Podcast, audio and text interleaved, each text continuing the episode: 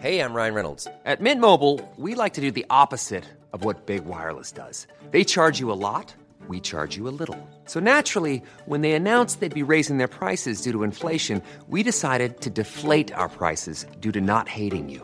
That's right. We're cutting the price of Mint Unlimited from $30 a month to just $15 a month. Give it a try at mintmobile.com slash switch. $45 upfront for three months plus taxes and fees. Promo rate for new customers for limited time. Unlimited more than 40 gigabytes per month. Slows. Full terms at mintmobile.com.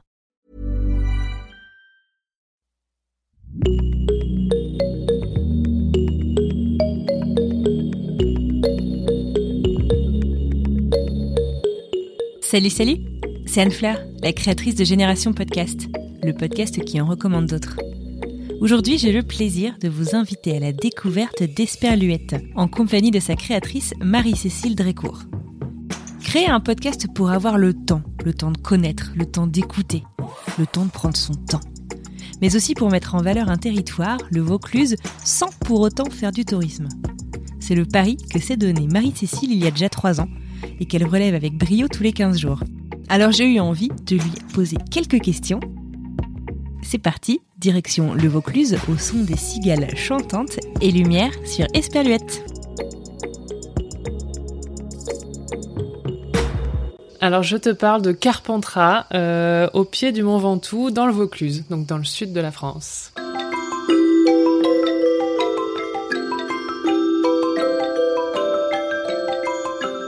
Alors, le Vaucluse, c'est un département, une région en tout cas qui te tient énormément à cœur, au Ouais. point euh, que tu en as créé euh, ton podcast. Tu peux me raconter un peu ce qui t'attache à cette euh, région, parce que tu n'en es pas originaire à la base. Hein Non, pas du tout. C'est, euh, j'y suis depuis maintenant un peu plus de 10 ans, oui, quasiment 11 ans. Mhm. Euh, je suis originaire du nord de la France, donc je suis une ch'ti et je resterai une ch'ti dans mon cœur.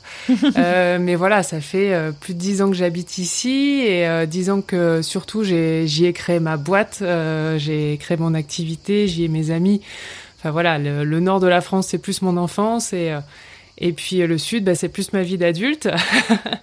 et puis, euh, bah, en arrivant dans cette dans cette région-là, bah, j'ai découvert sa diversité de paysages. J'ai découvert le Festival d'Avignon, le théâtre que je ne connaissais quasiment pas avant d'arriver à Avignon. Et puis voilà, au fur et à mesure, je me suis fait des amis, rencontré des gens, découvert des territoires assez différents. Et c'est voilà, c'est devenu mon territoire d'adoption. Et en fait, c'est un territoire dont on entend très peu parler, à part euh, pendant l'été, effectivement, je parlais des cigales et des lavandes, mais c'est un peu ça. Euh, on parle du Festival d'Avignon, on parle de l'été où il se passe beaucoup de choses, et après, on a un peu l'impression que le reste de l'année, euh, il se passe rien, que c'est l'hiver, que les gens du Sud rentrent chez eux dans leur grotte et attendent que ça passe. Et puis sinon, alors on en parle si en disant il y a du chômage, il se passe pas grand chose, c'est pas une grande ville, Avignon c'est pas une grande ville. Et pourtant en fait c'est un peu une plaque tournante justement, on est proche du Gard, on est proche des Bouches-du-Rhône, de la Drôme. Donc voilà, c'est un endroit où au final moi je trouve qu'il se passe beaucoup de choses, il y a beaucoup de gens très créatifs. Et voilà, j'avais envie de mettre en avant bah, toutes les personnes que je croise de, sur mon chemin d'entrepreneuse ou, de, dans ma vie bénévole et, et voilà, d'en faire un podcast.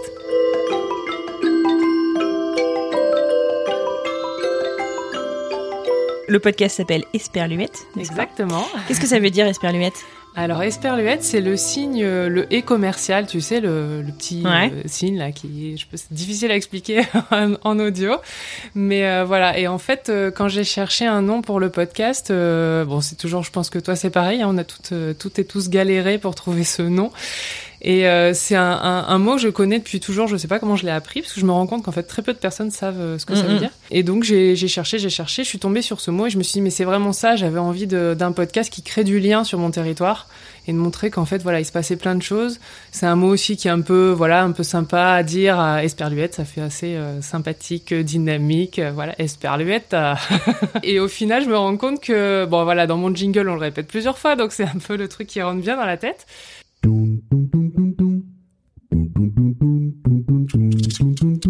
Esperluette. Esperluette. Esperluette. Ton podcast a déjà trois ans.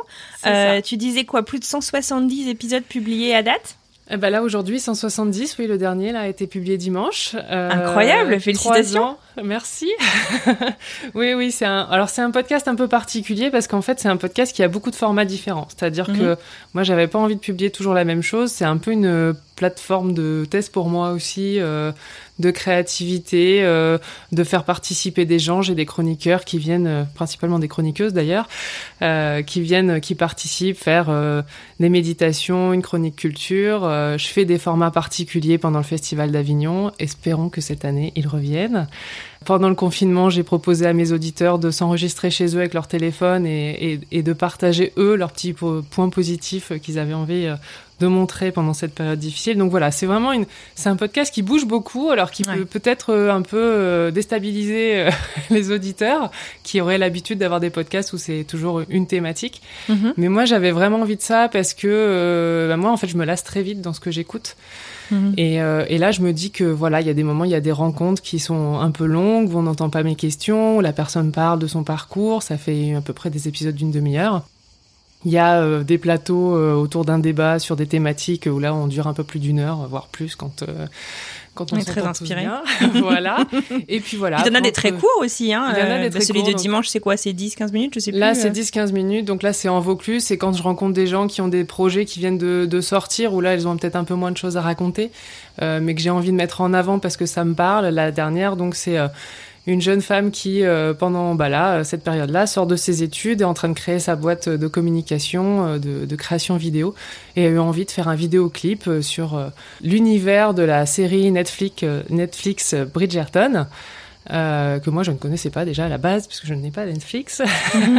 Et de mettre euh, bah, en avant en scène que des gens de Provence de la Provence. Donc euh, les costumes sont faits en Provence les le maquillage est fait par une personne de la Provence. Et voilà et ça a été tourné dans un château Amazon donc à côté pas très loin dans le Vaucluse. Et moi j'ai trouvé ça super d'avoir bah, cette créativité là cette envie de, faire des choses mais, dans cette période où c'est un peu compliqué parce que c'est aussi ça, Esperluette. Le but, c'est vraiment de balancer du positif au maximum dans les oreilles des gens.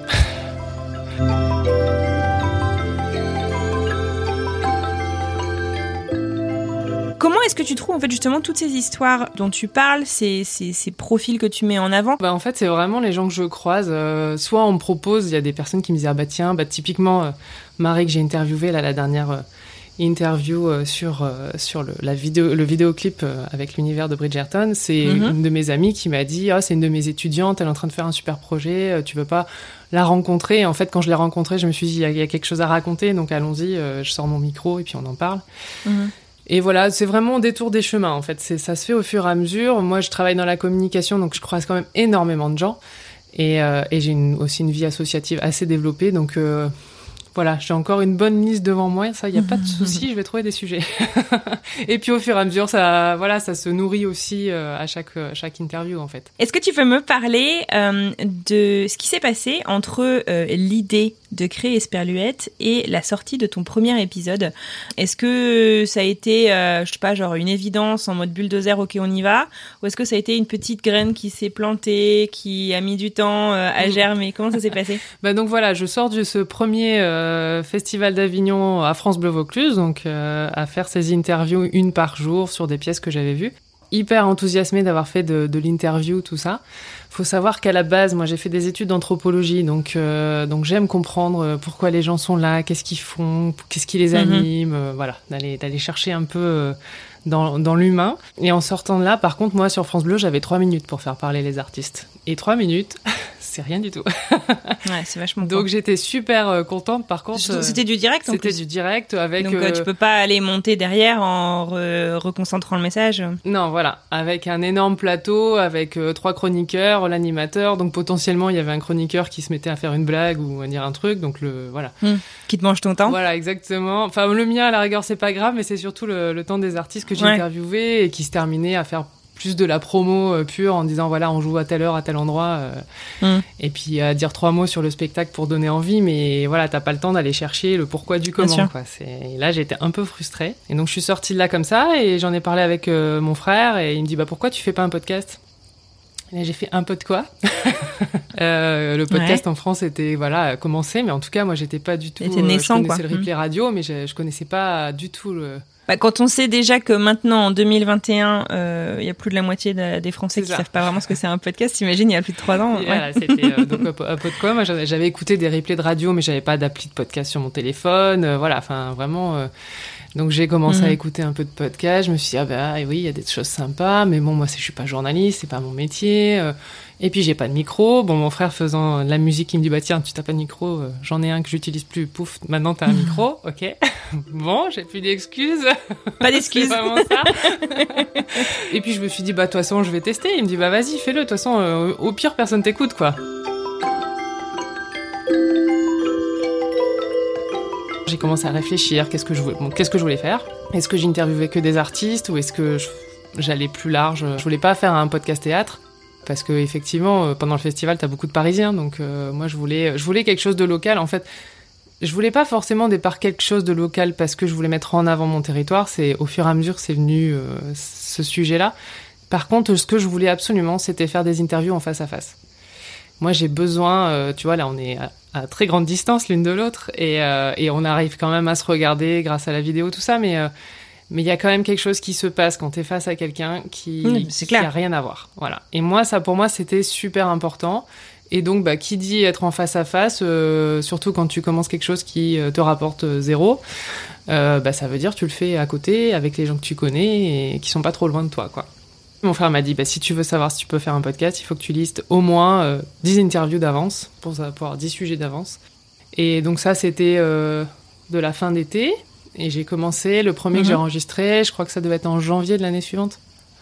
Donc tu vois, il a quand même fallu euh, quasiment six mois pour euh, trouver le nom, qu'est-ce que j'allais faire. Parce que bon, voilà, comme mon boulot c'est la com, euh, il y a quand même derrière euh, toute la réflexion sur la stratégie, qu'est-ce que, comment je communique, comment j'en parle. euh, Enfin voilà, il y a eu toute cette réflexion-là.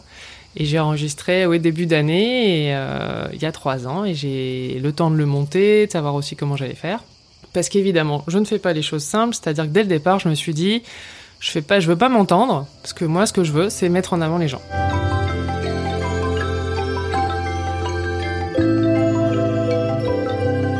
Le format qui m'a inspiré, c'est les pieds sur terre sur France Culture, en fait. Quelquefois, on entend les journalistes, mais c'est assez rare. Et c'est vraiment ce format-là où je me suis dit, moi, j'adore écouter ça. Voilà, le- la journaliste, elle fait son intro au début, sa petite conclusion à la fin, mais par contre, au milieu, je laisse la parole à la personne. Je pense que j'avais tellement été frustrée des trois minutes pendant le festival que je me suis dit, là, voilà, je leur laisse euh, le temps. Ouais. Et si ça dure une demi-heure, bah, ça dure une demi-heure. Sauf que. Ouais, tu t'es pas fixé de limite de temps, du coup. Voilà, pas de limite de temps. Je me suis dit, bah voilà, de toute façon, c'est mon média, je fais ce que je veux, donc allons-y. T'as raison. Et voilà, en gros, ce format-là, il est entre 30 et 40 minutes selon les personnes. Euh, mais c'est-à-dire qu'une fois que je me suis retrouvée à dire ça, bah, c'est chouette, sauf qu'il faut que tu coupes tes paroles, fais tes questions, et derrière, euh, bah, il faut que tu remontes euh, beaucoup pour que la narration, elle se La fasse. narration a Ouais. du sens, ouais. Et que l'auditeur, il comprenne, en fait. euh, bah, tu vois, quelqu'un, tu lui poses une question, il te fait oui, oui, machin, ok, bah, le oui, oui, ça te coupe toute la Mhm. question, donc tu sais Ouais, pas de quoi on parle, enfin voilà, quoi. Donc ça, j'ai appris au fur et à mesure à relancer les gens, à leur demander des fois de refaire des phrases pour que ça Mhm. soit, ça fasse des transitions. Mais euh, donc ça m'a pris beaucoup de temps en montage derrière, surtout sur le premier, parce que parce qu'en plus voilà, j'avais posé mon micro en plein milieu, euh, on avait pris l'apéro en même temps, on entendait des bruits de verre, enfin bref. Ouais, c'est immersif, ça a un côté sympa aussi. Oui, oui, oui, oui, mais, euh, mais bon, au montage, ça, ça rend le truc encore plus compliqué.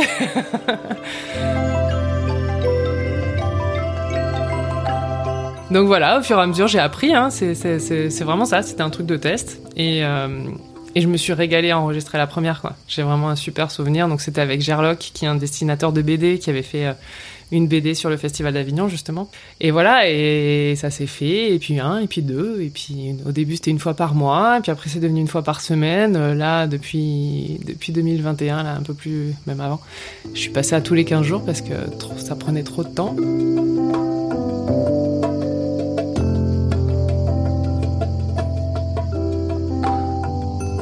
Je te propose qu'on écoute un petit extrait que tu as choisi pour se mettre un peu dans le bain.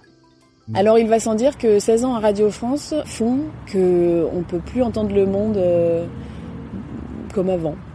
Petit à petit, en fait, euh, l'oreille, elle se fait déjà. On entend des bruits qu'on n'entendait pas du tout avant. Enfin voilà, c'est un muscle. hein. Et puis je sais pas, euh, aujourd'hui, je me, je me, c'est rare, c'est rare les, les, les moments où je me balade sans mon enregistreur.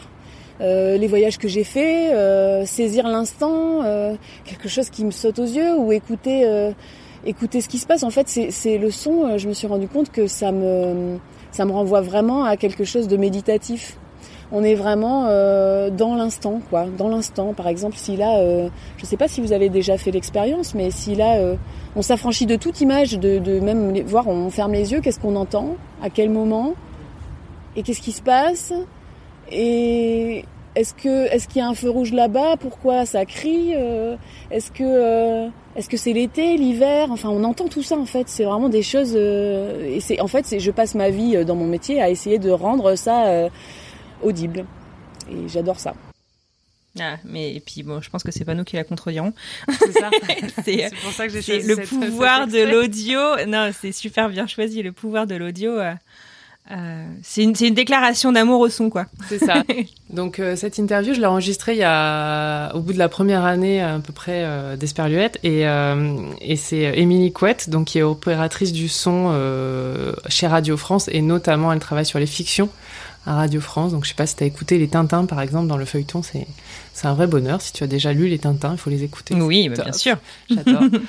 Et, euh, et, en fait, elle est venue faire un stage euh, sur la péniche Altea où j'enregistre euh, pas mal de mes épisodes et euh, parce qu'elle avait envie de, de, se reconvertir, elle était en formation. Et, euh, et quand on s'est présenté, elle me dit je suis opératrice du son à Radio France. Et là, je me dis bon ok, elle est pas du Vaucluse, mais je peux pas la laisser passer. En fait, c'est pas possible. Il faut qu'elle me parle de son métier. Et donc, elle a gentiment accepté. Et, euh, et, en fait, quand cet extrait-là, je l'ai choisi parce que quand elle m'a dit tout ça, d'un coup, j'ai eu une vraie révélation. C'est-à-dire que ça faisait mmh. un an que j'avais, un peu plus d'un an que j'avais Experluette. J'avais quelques interviews. Euh, J'étais à une fois par mois, peut-être un peu plus à l'époque. Et, euh, et, là, d'un coup, je me suis dit, mais en fait, c'est vraiment ça, et c'est pour ça que je me régale quand je fais du podcast. C'est que, euh, ben, quand j'interviewe quelqu'un, on se prend pas la tête sur euh, si elle est bien coiffée, si elle se gratte la tête, si elle est bien maquillée, si mm. elle est jolie, pas jolie, si voilà, elle plaît ou elle plaît pas. Euh, mais par contre, on, on, se focalise sur ce qu'elle dit. Et, ouais, sur le message. Et voilà, mm. alors, soit la voix passe pas, et ça, voilà, on peut rien faire avec. Mais par contre, dès que la voix elle passe, le message il passe aussi, et, euh, et on peut facilement aussi s'identifier. On fait travailler l'imaginaire. Voilà, il y a plein de choses qui peuvent se faire avec l'audio euh, dont j'avais pas du tout conscience à l'époque. Et, euh, et, quand elle m'a dit, elle me l'a dit pendant l'interview, j'ai vraiment eu cette révélation là et de me dire qu'effectivement c'est très méditatif mm. d'écouter quelqu'un parler, euh, de voir comment on peut l'imaginer, même sans avoir vu la photo. Enfin, je trouve ça super passionnant en fait. Donc, euh, donc c'était une chouette rencontre et, euh, et voilà. Et maintenant, j'adore quand j'écoute les fictions de Radio France et que j'entends au son, au mixage, Émilie Couette. ça me fait toujours sourire en fait. Est-ce qu'il y a quelqu'un que tu rêverais d'interviewer, de recevoir dans ton podcast que tu n'as pas encore eu l'occasion de, de faire? Alors moi, si, il y a un truc, euh, et c'est en train de, je suis en train de travailler dessus. J'ai envie de faire quelque chose de très différent. J'ai envie de faire un reportage en fait sur euh, une création artistique du début, c'est-à-dire de l'idée, vraiment du tout tout début de l'écriture, jusqu'à euh, la première représentation, micro trottoir des des spectateurs, voilà. Donc genre le truc qui te dure pendant deux ans, surtout en ce moment, même trois. mais euh, mais j'ai vraiment envie de ça euh, et potentiellement d'en faire plusieurs. J'aimerais faire un, une pièce de théâtre. J'aimerais faire aussi euh, une création euh, danse. Euh, j'ai une très belle interview d'Alexandre Lezouef, qui est un chorégraphe génialissime sur Avignon, qui est qui, voilà une boule d'émotion. ça s'entend ouais. quand quand on l'écoute. Quelqu'un que j'adore dans sa créativité, dans son sa force, dans ce qu'elle voilà dans ce qu'il propose. Et j'adorerais mm -hmm. suivre ça, sauf que aller faire euh, un reportage audio sur de la danse. Ouais, ce que j'allais dire, tu, tu, tu, tu, ouais, te facilites pas la tâche, quoi. Mais en même temps, c'est génial parce que si tu y arrives, c'est, c'est, c'est une performance incroyable, en fait, ça. de réussir voilà. à à vraiment ressortir l'émotion de la danse par le son uniquement. Enfin, c'est incroyable. Voilà, donc je vais commencer, je pense, par le théâtre, parce que ça sera peut-être plus facile, parce que moi, il y a des gens qui parlent, tu vois. Mais euh, donc là, sur le théâtre, je suis en train de discuter avec quelqu'un, on est sur, alors, soit du théâtre, soit une performance, mais en tout cas, on réfléchit là-dessus. Là euh, mais mm -hmm. là, ça veut dire à un moment que soit euh, j'arrive à prendre de l'avance sur Esperluette et, et je programme tout d'avance et, et, pendant ce temps-là, je fais mon reportage. Soit il va falloir que je fasse une pause parce que ben Esperluette, moi, je suis pas, je suis pas rémunérée dessus. Hein, je, je, le, je, je, je le monétise pas du tout. Donc, Ouais. euh, donc ça veut dire qu'à un moment, euh, vu que C'est un choix de pas du tout monétiser? Ouais, c'est un choix. C'est vraiment, je me suis posé pas mal la question. Déjà, un, parce que, alors c'est un choix, oui, non. Le premier truc, c'est que, bah, clairement, comme c'est un podcast local, on n'est pas sur des écoutes. euh, je suis pas, je suis pas Pénélope, Pénélope Boeuf à plusieurs Mais en même hein. temps, c'est fou parce que, tu vois, au début, moi, je me disais, bon, bah, je suis pas forcément de la région. Tu vois, quand j'ai entendu parler la première fois de ton, de ton podcast, euh, j'ai passé des chouettes vacances, mais j'ai pas forcément d'attache particulière. Donc, je m'identifiais pas trop à ton podcast. Et en fait, quand on l'écoute, euh, je suis à Boston, ça a Mm. vachement de sens en fait de l'écouter parce Oui, que oui, parce que c'est des hein. histoires de tout le monde. Tout le monde c'est- peut l'écouter. hein. C'est pas, on n'est pas Ouais. sur. Je voulais pas faire un podcast touristique. Tu vois, Mhm, j'étais pas. ouais, sur, voilà. J'ai vraiment envie. Le but, c'est les gens. Mais c'est vrai que voilà, ce qui rassemble, c'est le Vaucluse. Alors, je me suis posé la question est-ce que je communiquais dessus en disant c'est le Vaucluse ou pas? Mais en même temps, pour moi, c'est important de montrer ça. Euh, mais je pense que effectivement, comme je communique sur le fait que c'est des Vauclusiens, bah, ça me coupe peut-être euh, une partie d'auditorat parce que les gens se disent ah bah moi je suis pas Vauclusien, j'en ai rien à Mhm. faire. Alors qu'en fait, ce sont que des échanges, des parcours, des chroniques euh, qui sont écoutables par tout le monde. En fait. Pertinente pour Ouais, tout le ouais, monde, ouais, bien sûr. Et puis en fait, moi j'ai vraiment envie de cette bulle de liberté. Pour moi, c'est euh, c'est vraiment ça. C'est mon média. J'en fais ce que je veux. Donc j'ai pas envie d'avoir un, un sponsor qui me dit bah non, t'interviews pas machin parce que c'est mon, je sais pas, c'est mon concurrent direct ou je l'aime pas ou j'en sais rien. Euh, j'ai pas envie de ne pas pouvoir m'arrêter pendant un moment pour faire potentiellement ce reportage parce que derrière j'ai des sponsors et que euh, bah, ils- vu qu'ils ont payé, il faut que je crée des choses. Voilà, tu vois, quand j'ai eu envie de passer euh, une fois par semaine, une fois tous les 15 jours, ben, je me suis posé la question à moi-même, on était d'accord, et voilà. Donc voilà, j'ai cette liberté-là qui, euh, qui est assez importante pour moi et qui, en fait, ça me permet de rester créative. Parce que j'ai pas de pas d'obligation, en fait. J'ai aucune obligation.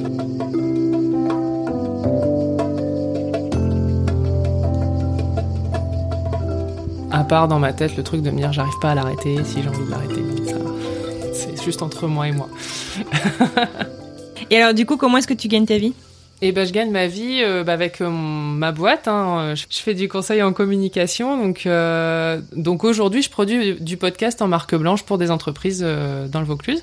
Donc déjà, je fais le, le pèlerin pour expliquer ce que c'est le, po- le podcast, à quoi ça peut servir, pourquoi ça peut être un outil de com. Donc voilà, je, je suis des fois un peu les rames. J'installe les applications de podcast chez les gens que je rencontre. Et euh, je leur montre comment mettre 5 étoiles sur, sur Apple Podcast.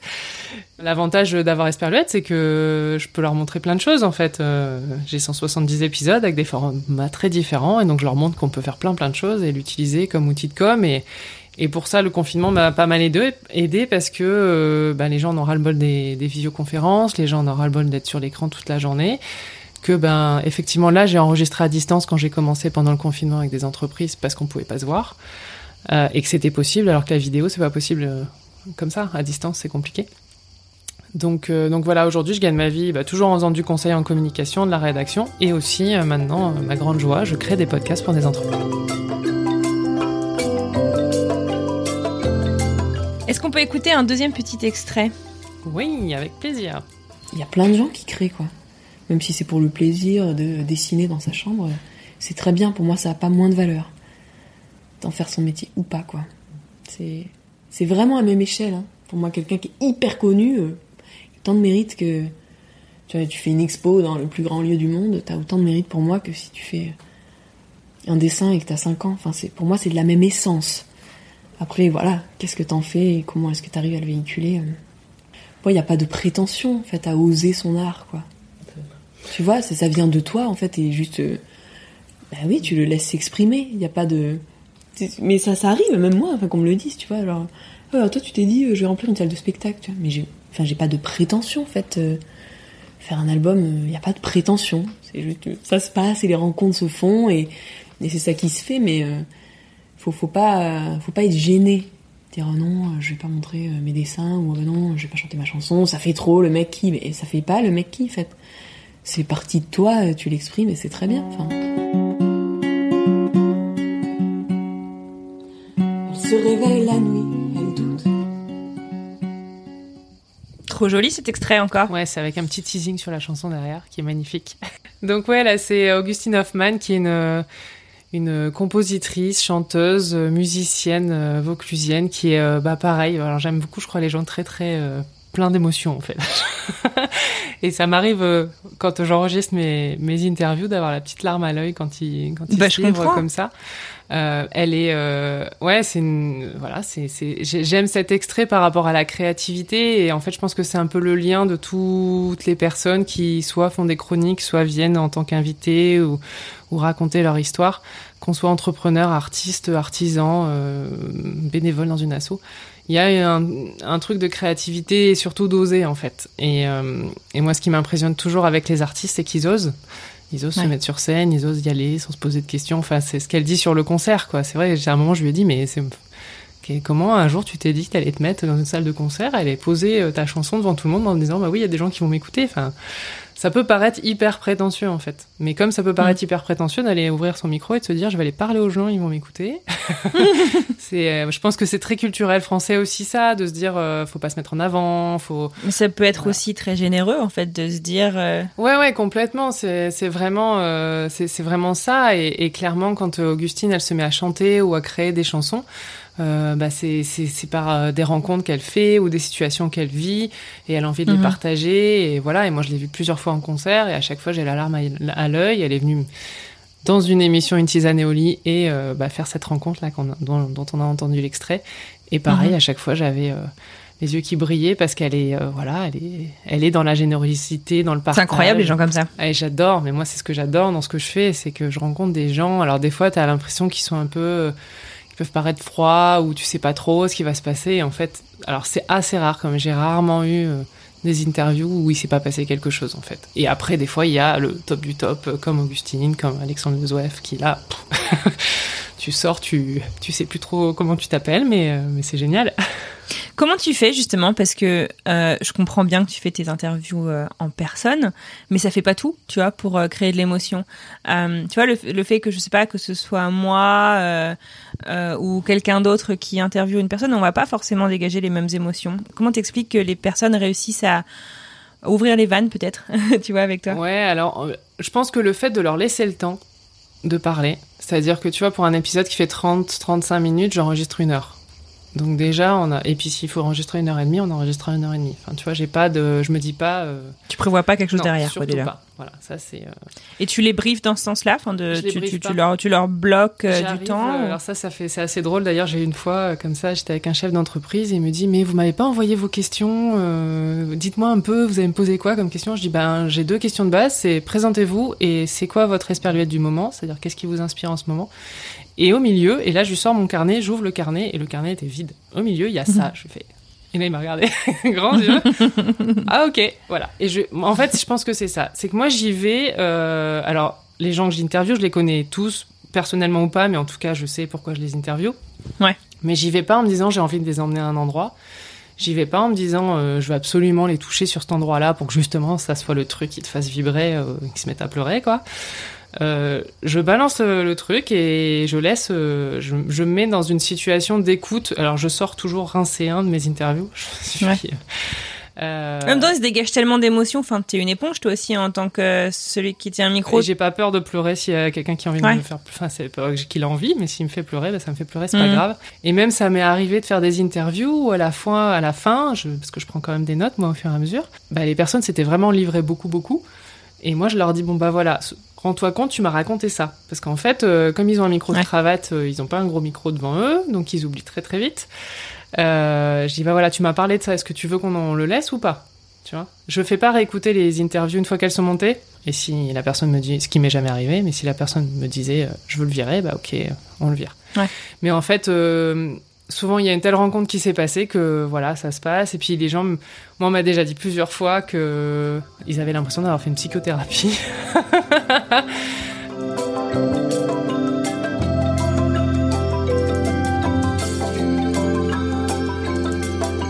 Mais je pense qu'il y a, deux, moments en fait euh, quand on fait comme ça une interview. C'est il y a le moment où tu fais l'interview, la personne va toucher euh, les bons moments, relever certains mots, voilà. Donc ça c'est mon métier. Je pense que mon côté anthropologue aide beaucoup là-dedans. Et puis a la deuxième étape, c'est quand il se réécoute. Et là, euh, des fois, il me disait mais en fait je me suis, je m'étais pas rendu compte que j'avais fait tout ça. Ou, ou je me pose jamais sur tout ce que j'ai accompli en fait. Et, et là, typiquement Gerlock que j'ai interviewé donc il y a trois ans et que j'ai réinterviewé cette année, il me dit Mhm. non mais en fait on va le faire tous les trois ans parce que ça m'oblige à poser les choses et à me dire je suis là, j'ai pas avancé sur ça, j'ai avancé sur ça, j'ai développé ci, ça c'est pas mal. Bon allez, on se retrouve dans trois ans, on refait un point. donc tu vois c'est vraiment ça, c'est euh, c'est une sorte de de point d'étape et de moment où justement ils ont du temps. Tu es d'un naturel hyper curieux dans la vie Ah ouais, ou tu ouais, l'étais suis- déjà avant Ouais. Je me fatigue moi-même des fois. c'est ça qui est chouette avec Esperluette, c'est qu'en fait je peux tellement aller euh, interviewer des Ouais, gens tu peux très assouvir différents. toutes tes curiosités, quoi. Voilà, quand je comprends pas quelque chose, euh, je vais aller poser des questions. J'ai travaillé pour la Compagnie nationale du Rhône, qui fait donc euh, notamment, euh, qui gère les centrales hydroélectriques sur le Rhône. Bah, je suis rentrée dans une centrale hydroélectrique avec, je suis passée dans les tunnels pour aller voir des turbines qui étaient en, en train de se faire réparer. On a marché sur les pales des turbines. Je trouve ça génial. Ouais, c'est clair. Donc ouais, ouais, je suis hyper curieuse. euh, J'adore apprendre en fait. C'est euh, ça que j'adore avec le podcast en fait.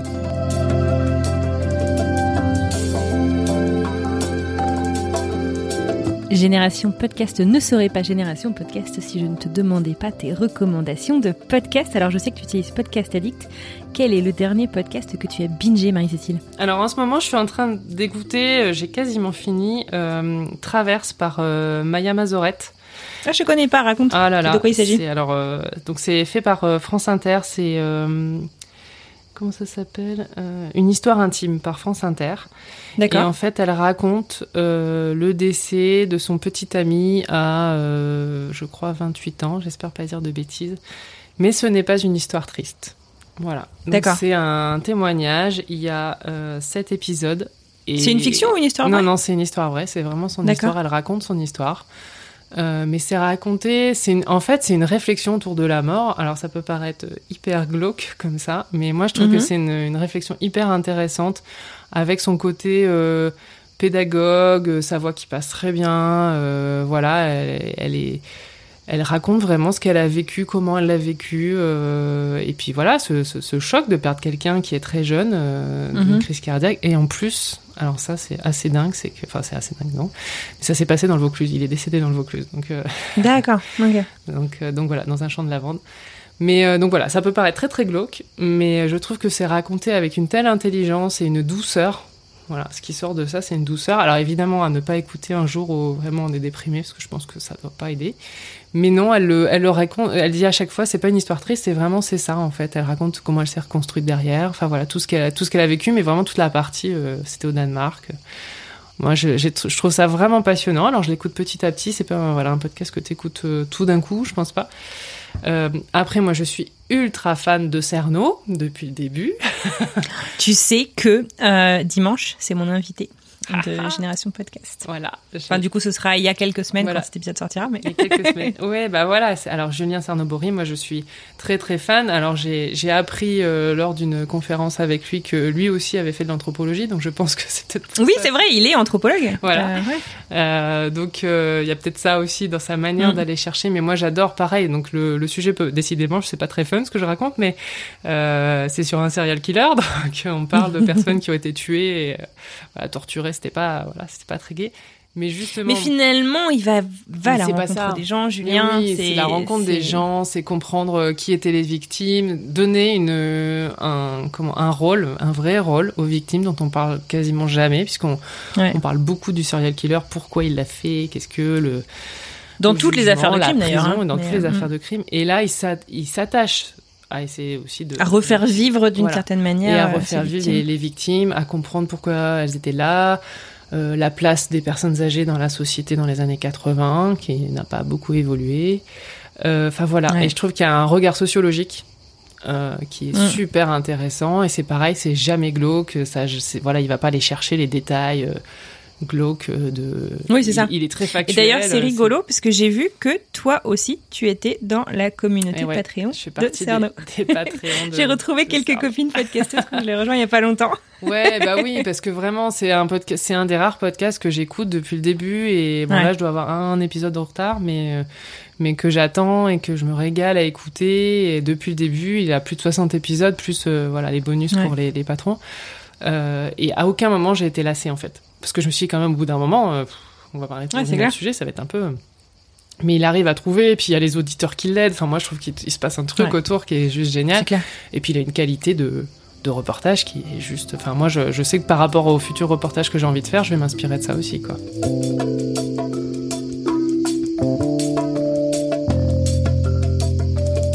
Bon, après, j'écoute pas que des trucs sur euh, la mort et les séries. parce que Qu'est-ce que t'écoutes d'autre? Euh, j'écoute, oh, j'écoute plein de choses. J'adore la France baladeuse, bah, dans ce style de, euh, je vais rencontrer Paul? des gens, voilà, de, de Paul, euh, des gens qui sont passionnés. Alors oui, on parle des territoires, mais voilà, qui sont passionnés. Et normalement. Les territoires, et puis il fait vraiment vivre tous les sens. Alors moi, j'ai dévoré sa, sa, enfin, je sais pas si on appelle ça une série. Il y a deux épisodes sur la Bretagne Mm. très récemment. Je les ai pas Je suis encore. originaire de Bretagne Voilà. et et, et j'ai pas pu rentrer depuis deux ans euh, à cause de tout ce qu'on sait euh, déjà. Il fait, il fait vivre les territoires aussi de manière très différente euh, à la tienne. Hein. C'est, c'est une approche Ah très, ouais, très complètement. complémentaire. Ouais, mais ouais. euh, Lui, c'est plus touristique. euh, il interroge les gens aussi, mais voilà, il est un peu hors- entre le reportage et l'interview. Bah, De Mm. toute façon, chaque chaque pod- c'est là que c'est c'est là où c'est top, parce que chaque podcaster a sa manière de faire, Ah, sa touche, patte, ouais, euh, ouais. ce qui l'intéresse Mm. ou pas. Voilà. Donc, euh, puis il y a des moments j'écoute plus du tout parce que quand je monte beaucoup pour moi, après j'écoute Ouais. pas beaucoup de podcasts parce que je sens que mes oreilles sont un peu fatiguées. quoi.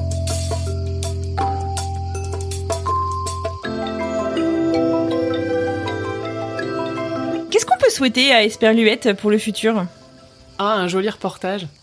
Un joli reportage. C'est vrai que ça a l'air super chouette ça. Alors celui-là, par contre, si, si un, si un sponsor veut le, le, le financer, ça sera avec plaisir, parce que là, on est sur quelque chose de complètement différent Ouais. et qui va être sur le long terme. Mais j'adorerais vraiment ça, parce que, bah voilà, ça fait trois ans que je suis des artistes euh, pour Esperluette, mais ça fait depuis que je suis RF. Ouais, ça fait... Mon premier festival d'Avignon, c'était de 2013. Donc Mhm. depuis 2013, je rencontre, euh, je vois 40 pièces par festival. Euh, bon, je suis en manque grave là, hein. il va falloir une dose. Euh, donc je rencontre énormément d'artistes qui sont tous plus créatifs les uns que les autres. Et je trouve qu'on connaît très peu en fait tout le processus créatif qu'il y a avant un spectacle. Euh, on a souvent des critiques sur les intermittents. Les intermittents, ils sont payés à rien faire. Bah non, ils sont payés à créer en fait, parce que quand on Mm. arrive sur scène, il y a eu plein de travail avant.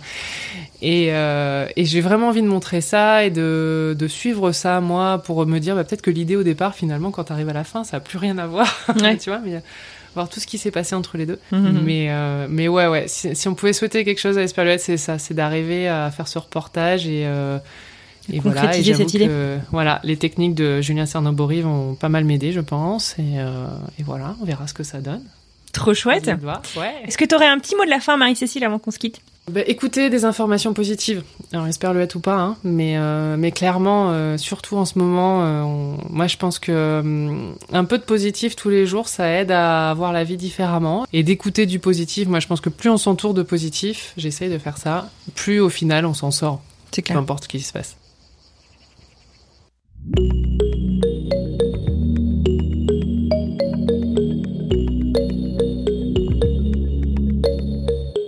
Et voilà, c'est terminé pour aujourd'hui. J'espère que cette petite balade dans le Vaucluse au chant des cigales vous aura plu autant qu'à moi. Un grand merci à Marie-Cécile Drécourt, créatrice du podcast Esperluette, pour ce moment passé ensemble. J'espère qu'on vous a en tout cas convaincu d'aller écouter son podcast Esperluette, le podcast du Vaucluse, mais pas que, vous l'aurez compris. Je vous mets le lien d'écoute dans les notes de cet épisode. Et puis, bah, quant à moi, je me permets de vous demander un tout petit petit service qui vous prend vraiment une demi-seconde. Si vous m'écoutez là tout de suite sur une application de podcast, abonnez-vous. Si vous avez l'opportunité de dire que vous aimez le podcast, que ce soit sur une plateforme, sur les réseaux sociaux ou dans votre entourage, eh ben n'hésitez pas à le faire parce que ça m'aide énormément à mettre en valeur mon travail et donc à gagner en visibilité, ce qui serait un très joli cadeau. Allez, sur ce, je vous dis encore merci pour votre fidélité. Je vous souhaite une très très bonne journée et je vous dis à très bientôt pour une nouvelle reco.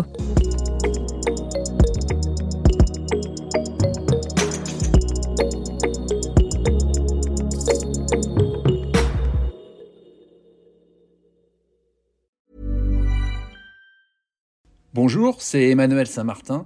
J'ai créé French Morning il y a maintenant plus de 15 ans, avec une idée simple, donner aux Français de l'étranger une information utile et proche d'eux. En bref, un média communautaire dans le meilleur sens du terme. Plus d'une vingtaine de journalistes participent à cette mission et partagent notre motto, être sérieux sans se prendre au sérieux. Alors si vous voulez les soutenir dans leur travail, rendez-vous sur frenchmorning.com pour vous abonner. Nous n'existons que pour et par nos lecteurs.